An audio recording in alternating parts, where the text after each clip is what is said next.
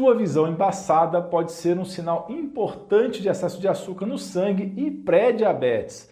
A grande quantidade de água necessária para eliminar esse monte de açúcar circulante pode causar deformações nas lentes dos seus olhos, deixando a sua visão turva. Entenda que esse problema na sua visão não é a mesma coisa que retinopatia diabética, que é uma complicação que ocorre quando o excesso de açúcar ou glicose no sangue danifica os vasos sanguíneos dentro da retina. E neste caso, a pessoa que tem essa doença pode inclusive desenvolver a cegueira com o tempo.